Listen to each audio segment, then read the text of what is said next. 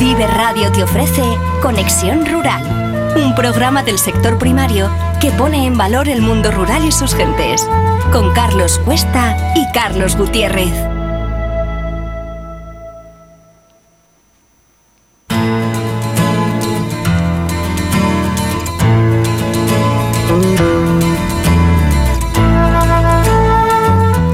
Damos la bienvenida en Vive Radio a Carlos Gutiérrez Alameda, un burgalés que conoce el sector primario como nadie. De hecho, es el presidente del Consejo General de Colegios Oficiales de Ingenieros Técnicos Agrícolas y es además con quien a través de este espacio que hemos llamado Conexión Rural damos voz a un mundo apasionante, fuente de riqueza, un invitado de lujo y un gran placer conocer todo lo que acontece en ese sector de la mano de un profesional tan reconocido. Carlos, ¿cómo estás? Buenos días. Buenos días, Tocayo, ¿cómo estás? Pues aquí eh, dando el callo a primera hora de la mañana, la verdad es que es un placer, una gozada, pues tener invitados como tú y tener temas tan interesantes que tanto nos afectan a, la provincia de Burgos, ¿verdad? El placer es solo mío, amigo mío. La verdad es que sí, ahí el sector primario tan denostado últimamente, pues necesita de, voz para que la gente sepa lo que realmente hacen agricultores y ganaderos, que son la fuente de, de la alimentación en el mundo y que, bueno, hay que darles voz porque están pasando un mal momento. Así es. Pues vamos con un programa intenso porque además hoy tenemos una hora cargadísima de contenidos. Eh, Carlos, están oyendo innumerables voces que indican que la ley de bienestar animal es otra ley poco consensuada y con grandes repercusiones en el mundo ganadero. ¿Qué nos puedes decir al respecto? Bueno, mira, Carlos, esta, esta ley surge de, de una corriente política ambientalista europea que de alguna forma quería dar carpetazo, quería terminar con, el tráfico ilegal de especies, con el abandono eh, tan terrible de animales, bueno, y a la vez intentar erradicar algunas prácticas que siguen siendo abominables ¿no? con los animales que, y que lamentablemente ocurren pues cada día en nuestro país y en nuestros países del entorno. ¿no? Una ley mm. eh, necesaria sin duda, pero curiosamente, siendo lo lógico pensar que que si hiciese una ley para, combatir, bueno, pues que se maltrate a un animal eh, o al que está involucrado en el tráfico de, especies o el comercio ilegal de, especies, bueno, pues resulta que, se ha hecho una ley pues para todos los ciudadanos, limitando sus libertades, limitando derechos que nos otorga el Código Civil y haciendo que todos estemos sometidos a, una, a una fiscalización, a una ley, pues que debiera haber nacido para castigar a unos pocos y no para controlar todo, toda la, todo el, mundo ganadero, todo el mundo del que cría animales, etcétera. ¿no? Pero Carlos, ¿realmente hay tanto maltrato animal como parece que, que, se dice en los medios de comunicación? ¿No había ya una ley de bienestar animal en funcionamiento y que hasta ahora pues no estaba dando ningún problema? Pues efectivamente, bueno, eh, lo, primero es que bajo ningún concepto la situación de maltrato animal es común en España. Eh, eh, evidentemente los medios de comunicación enseguida se hacen eco de, cuando hay por ahí pues cualquier barbaridad, ¿no? Que se maltrata a un perro, que se mata a un perro, etcétera, pues rápidamente los, medios de comunicación lo ponen en todos los medios y parece como que, que, hay más maltrato animal, pero, pero el maltrato animal viene de, ya de muy lejos, ¿no? De prácticamente la última parte del siglo, el último cuarto del siglo pasado. Eh, mm, en, fin, para unos pocos, entre los que están eh, incluidos los que los que han redactado la ley, maltrato no es solo eh, colgar un perro hasta que se muera, ¿no? Maltrato ya es actividad cinegética, maltrato es la ganadería intensiva, las macrogranjas, maltrato es la lucha contra las plagas, que al final con determinados fitosanitarios matamos animales también, maltrato es prácticamente todo aquello que no otorgue los mismos derechos a los animales que a las personas. creo que conceptualmente un, disparate y que viene pues un poco de, esa corriente europea eh, pseudoecologista que no tiene en cuenta eh, muchas veces ningún ningún tipo de documentación técnica. El problema principal de la ley viene porque, bueno, pues eh, por una necesidad política de sacar la ley por quienes se la han redactado y quienes la han consensuado. Al final, del bienestar animal evidentemente los que más saben son los ganaderos que lo llevan practicando prácticamente el último cuarto de siglo, incluso el siglo pasado, ¿no? Parte del último siglo pasado. También los veterinarios, que son los que se dedican a la sanidad animal. Y, sin duda nosotros, los ingenieros agrícolas, ¿no? que somos los que proyectamos los edificios, instalaciones para los ganaderos, etcétera, que son eh, cuando se proyectan, ya están adecuadas para cumplir con la normativa actual de bienestar animal. Es decir, que, ya existe normativa desde hace mucho tiempo. Y además para que los animales estén en las mejores condiciones, que no se nos olvide, para conseguir un, un, bien común loable para la sociedad que es alimentar al ser humano. Bueno, pues ninguno de estos, ni, los ganaderos, ni los ingenieros agrícolas, ni los veterinarios, han participado en la redacción normativa, ni siquiera alguna comisión de científicos que, que, pueda aportar algo al respecto. ¿Qué te parece? Pues una barbaridad, ¿qué te voy a contar? sí, sí.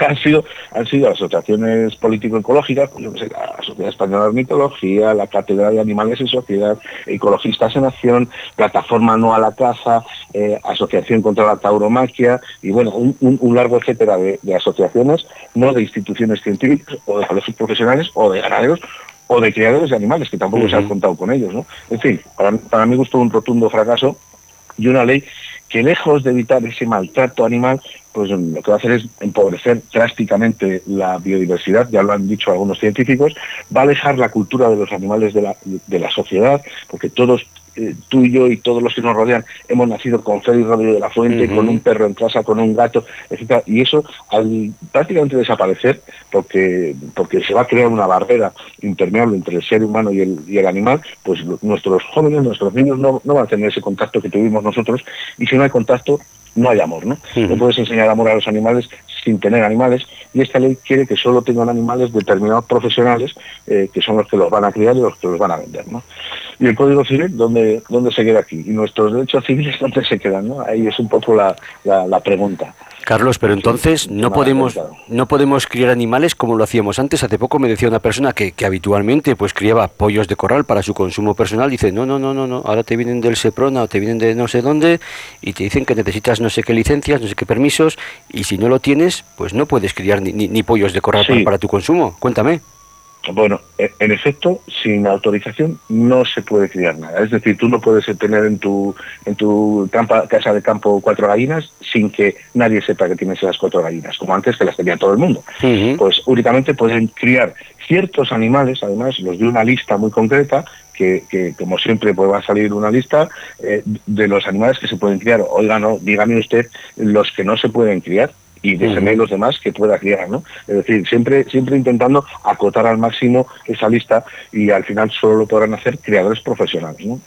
Para que tengas una idea, nuestro país, igual que en países con mucha más conciencia ecológica que nosotros, ¿no? Tradicional, como Holanda, Bélgica, Finlandia, Suecia, Noruega, hay grandísimos apasionados a los animales que crían especies silvestres que están en peligro de extinción. Y te pongo un ejemplo.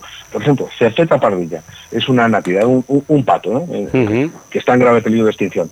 En España hay varios criadores, porque eh, en el campo no prácticamente no crían, eh, los, los, servicios de medio ambiente no se dedican a esto, no crían especies, porque no son ni profesionales de ese tema, ni, bueno, ni, ni, entra dentro de sus competencias, y, entonces hay gente que, que las cría.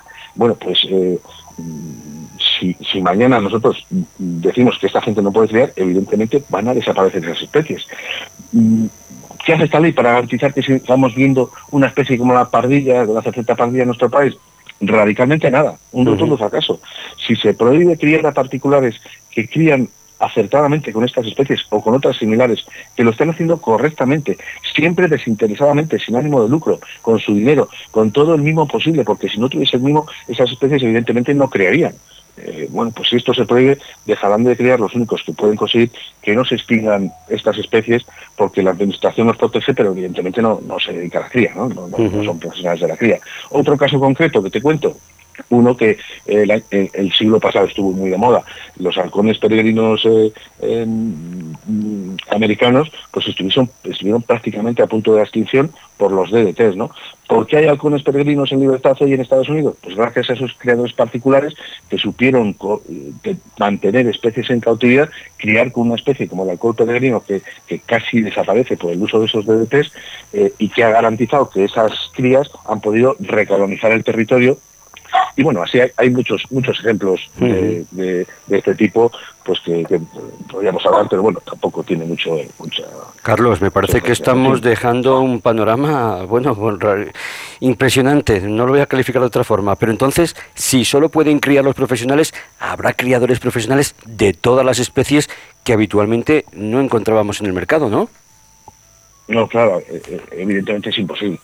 Más veremos que a muy corto plazo se va a criar pues un poco lo que esté de moda. Es decir, yo, yo soy criador de perros, por ejemplo. al final no crío todas las razas, crío las más interesantes para conseguir más dinero. Yo soy profesional y lo que quiero es, al final, bueno, pues eh, ganarme la vida con, con la cría de, perros. Entonces se creará aquello que esté de moda y desaparecerán del mercado especies o, variedades o razas que no generen pues interés económico para los creadores. Eso es así.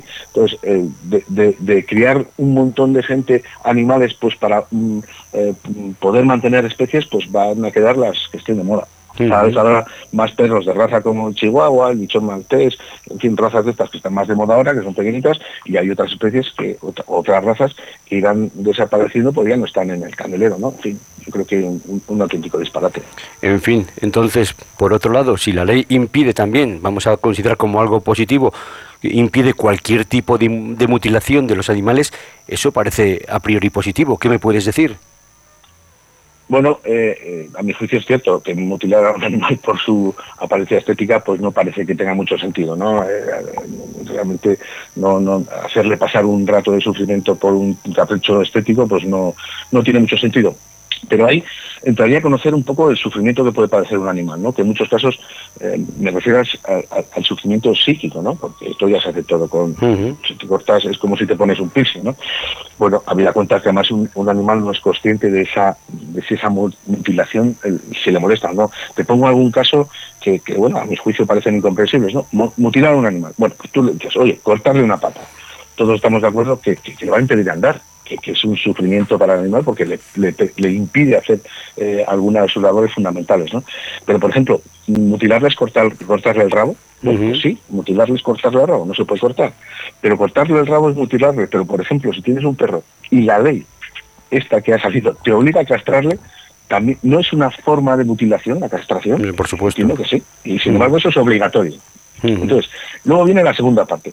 Si tu perro es de casa, joder, le puedes cortar las orejas y el rabo para que no se golpee contra las ramas, ¿no? Va, cazando un, perro de caza y con el rabo se la puede, se puede romper el rabo contra los árboles, las ramas, pues entonces está permitido puedes cortar. Pero que si el mío no es de caza, no se golpea también si le sacas al campo y no, y no le puedes cortar el rabo.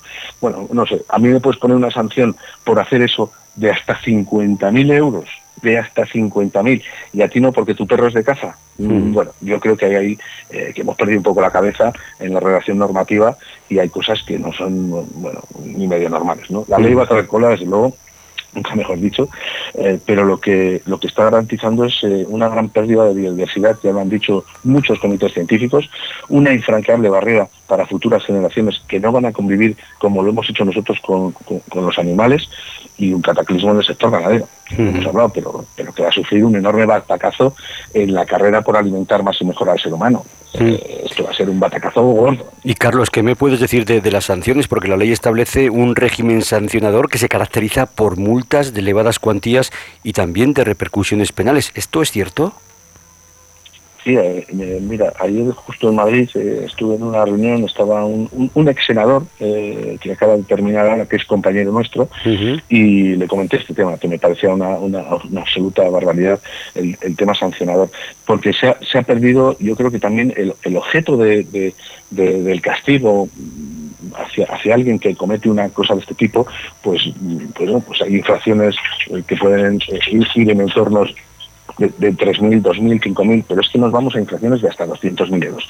Las, leves, por ejemplo, perdón, son las que tienen que ver con obligaciones administrativas, aquí, eh, eh, que, no, que, no, que no implica daños físicos ni alteraciones del comportamiento, eh, un papel que me falta, etcétera. La sanción para una infracción de tipo leve va desde una multa por apercibimiento, efectivamente una multa de 500 euros, a 10.000. Es decir, no pasa de 500 a 1.000, pasa de 500 a 10.000. Las graves, que se encuentran en un listado en el que podemos ver, pues por ejemplo, no identificar al animal, es decir, no llevar el chip o no llevar una paloma con una, con una identificación, pues eh, no identificar al animal, eh, también utilizar medios agresivos de educación, pegarle para, que a mí eso no me parece mal porque no se debe pegar a un perro una paliza, se le debe educar, ¿no? abandonar un animal, manteniendo, mantenerlo en la terraza o, en un patio, no denunciar el robo o pérdida de animal, es decir, te le roban y no lo has denunciado, bueno, pues eso es una infracción grave. Pues eh, la sanción prevista para una multa grave es entre 10.000 la mínima y 50.000. Es decir, que como se te olvide eh, llamar a la policía porque te ha desaparecido el perro, tienes 10.000 mínimo, de ahí a 50.000. Luego vienen las muy graves, comprenden pues eh, conductas deplorables, ¿no? Eh, pues el, matar a un animal, sacrificar a un animal, pero bueno, luego no tanto, igual pues por ejemplo em, eh, adiestrar un animal pues para una pelea, em, fin, no sé, criar con o comerciar con, con animales cuando no eres una persona autorizada. Es decir, lo que, lo que antes hacía el 90% de la gente en el campo, que era criar sus perros, pues eso ahora es una infracción muy grave. Eh, la sanción en, las muy graves va de 50.000 a 200.000 euros. Es decir, que a nadie se le ocurra criar sin papeles porque vas a pagar mínimo 50.000 de sanción. Es decir, yo, creo que hemos perdido la cabeza. Es más barato matar a una persona, literalmente. Eh, y sobre todo se ha perdido la, racionalidad económica sancionada de, esta ley, ¿no? Que al final, si se te olvida eh, eh, una determinada cosa, yo que sé, el perro en, en, la, en la ventana, pues, pues prácticamente tienes que dejar todo, todo tu patrimonio para salir de ese tema. Aparte luego las sanciones penales, ¿no? que pueden ocurrir en la situación de, maltrato animal.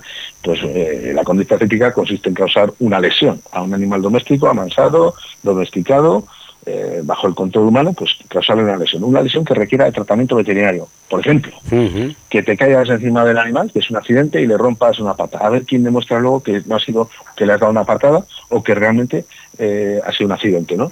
O que cause, eh, que se cause fuera de las actividades reguladas legalmente, como por ejemplo la caza, ¿no? Pues si se dan los requisitos anteriores, se comete un delito básico de maltrato animal. Ese delito le corresponde una pena de prisión de 3 a 18 meses o una multa de 6 a 12 más una pena de inhabilitación para tener animales. Ya no puedes tener animales en un tiempo determinado. Esto yo creo que se nos ha ido un poco la pinza porque pueden ocurrir, no te digo que, haya gente, evidentemente el que trata un animal debe de pagar por ello, no se puede maltratar a un animal. Carlos, pero hay situaciones donde puede haber accidentes que, puede ser muy peligroso. Pero esto se tendrá que poder corregir porque yo en principio veo que, que, esta ley puede afectar muy negativamente a los profesionales, a los ganaderos y al sector alimentario. ¿Estoy en lo cierto? Bueno, efectivamente, ese es uno de los problemas, eh, entiendo que con mayor repercusión general, ¿no? Por la, por la eh, influencia que tiene la ley de bienestar animal en el sector ganadero. La ley nos dice que para lograr el bienestar animal se deben tener eh, en cuenta unas, unas cosas que se llaman libertades, son cinco, entre las que se encuentra pues que no pasen hambre, que no pasen sed, que no pasen malestar físico ni térmico, que, que estén libres de enfermedades y lesiones, eh, libres de expresar un comportamiento normal y libres de miedos y angustias. Es decir, todas esas libertades no pueden padecerlas los animales. En ganadería es imposible cumplir las cinco libertades. No pueden tener alimento de forma continua, porque no es bueno para ellos fisiológicamente. Así que pasan mm, periodos de pues como pasamos nosotros, que a las dos del mediodía tienes hambre, ¿no? y, tienes sed. Pues los animales igual, tienen que sufrir ese periodo de, hambre y de sed para comer su ración. Y después de que hayan comido su ración ya no comen nada hasta que coman la siguiente. Para que se pongan en marcha los ventiladores deben de pasar calor, tiene que hacer calor. Para que se pongan en marcha la calefacción deben pasar frío. Y seguramente para el sacrificio, cuando llega el momento del sacrificio de un animal, pues pasarán sus miedos y angustias. ¿no? Así que bueno, eh, de alguna forma la ganadería que cumple estrictamente las leyes de, bienestar animal, pues se encuentra con que cómo cumple estas cinco libertades. ¿no? Por otro lado, y a nivel productivo, en porcino y pollos, por ejemplo, se va a requerir mucho más espacio para criar el mismo número de animales, eh, por lo que las inversiones van a tener que ser mucho mayores, las pérdidas de rentabilidad mm, garantizado van a hacer peligrar muchísimas granjas por reducirse los ingresos de forma sustancial y mantenerse unos costos fijos que ya son astronómicos. Así que piensa Carlos que en el 2012 ya nuestros ganaderos se adaptaron, adaptaron sus granjas a la ley de bienestar animal de entonces, se obligó a un cambio sustancial en las instalaciones y en los edificios, un cambio que acabó ya con muchos ganaderos. Entonces, los que, los que eran mayores dijeron que no, se, que, no, que no cambiaban, que no volvían a invertir y abandonaron muchos el barco. Y los que quedaron, bueno, pues tuvieron que invertir muchísima cantidad económica para continuar en el mercado. Bueno, pues 10 años más tarde, otro capricho político, ¡pum!, va a cargar una nueva crisis en el, sector, sin ninguna duda, ya lo estamos estudiando. Y si a continuación le sumas que el sector ganadero, pues ahora mismo no está en su mejor momento, tiene enormes costos de producción que no, no, no bajan, que siguen, continúan altísimos y escucha, que no quiero ser pesimista, pero bueno, acabaremos viendo precios nunca vistos de algunos productos alimentarios y seguramente cierto desabastecimiento en momentos puntuales de algunos productos alimenticios eh, eh, estacionales. ¿no? Lo, vamos a ver seguro en, poco tiempo. Ya las cifras que se barajan en algunos sectores hablan de incrementos de precio de hasta el 150%, 150% en bastantes productos fundamentalmente derivados del sector cárnico. Un panorama desde luego desalentador consecuencia de una nefasta planificación normativa en la que no han participado los principales conocedores del bienestar animal, ganaderos, veterinarios y generales agrícolas. Pues me parece que esto habrá que darle una vuelta, seguiremos con ese tema porque me parece que es algo muy importante que, que nos afecta además directamente pues como ciudadanos también, no solamente como consumidores, y lo iremos viendo. Pero Carlos, terminando este programa de hoy y cambiando de tema, continúa Planas en el Ministerio de Agricultura, no sé qué opinión te merece, si parecía que las quinielas le daban por amortizado, pero al final, bueno, pues, pues ahí sigue, cuéntanos. Sí, bueno, tienes, tienes razón, eso pensábamos más de más de uno, ¿no? Que, que él eh, eh, dejaba un poco la, política en el puesto en el que estaba de, ministro, pero yo personalmente, la verdad, yo me alegro de que, de que continúe. Es un ministro sensato, es un ministro muy conocedor del sector primario. Yo hablo mucho con Miguel Ruiz, que es su jefe de, gabinete. Eh, curiosamente, siendo abogado, pues es colegiado de honor de nuestra profesión, porque siempre ha estado ligado al ministerio y ha sido un grandísimo promotor del sector primario y de nuestra profesión en, en el país. ¿no? En principio no estaba claro que continuase y bueno, pues soy conocedor de que, ha sufrido desgaste por la influencia, sobre todo para el sector agrario del Ministerio de la Transición Ecológica, que, que, siempre está un poco por encima porque es una vicepresidencia y siempre ha estado bueno pues en conflicto un poco con el Ministerio de, Agricultura. ¿no? Pero bueno, ha sido una, alegría contenida que siga, que siga al mando porque la pasada legislatura quedaron eh, pendientes avances muy importantes entre el Ministerio y nuestra profesión, sobre todo para la promoción de la nueva PAC, la puesta en marcha del cuaderno digital de explotación, de que, del que sin duda hablaremos en próximos programas, porque tienen enorme importancia para el futuro de nuestros agricultores. Y bueno, en fortalecer la figura del asesor de fitosanitarios, en la creación de la receta fitosanitaria, cuestiones que, retomaremos en breve pues para intentar entre todos eh, construir la verdad un mejor, un mundo mejor alimentario y mucho más competitivo. Pues Carlos Gutiérrez, te agradezco enormemente que nos hayas atendido en esta mañana otoñal de Bioradio para tratar un tema tan interesante. Yo creo que, que, a lo mejor no somos conscientes de todas las leyes que se aprueban y de la repercusión que tienen, pero bueno, seguiremos contando contigo semana a semana para esclarecer este tipo de dudas y de, bueno, de legislaciones y también de otro tipo de, cuestiones que nos afectan y que son muy importantes para la vida de, de los ciudadanos. Carlos, que pases buen fin de semana. Igualmente, amigo mío. Un abrazo muy fuerte. y la semana que viene estaremos hablando de medio ambiente y de agricultura. Gracias. Hasta luego, hasta luego. Vive Burgos. Vive Burgos. Con Carlos Cuesta. Con Carlos Cuesta.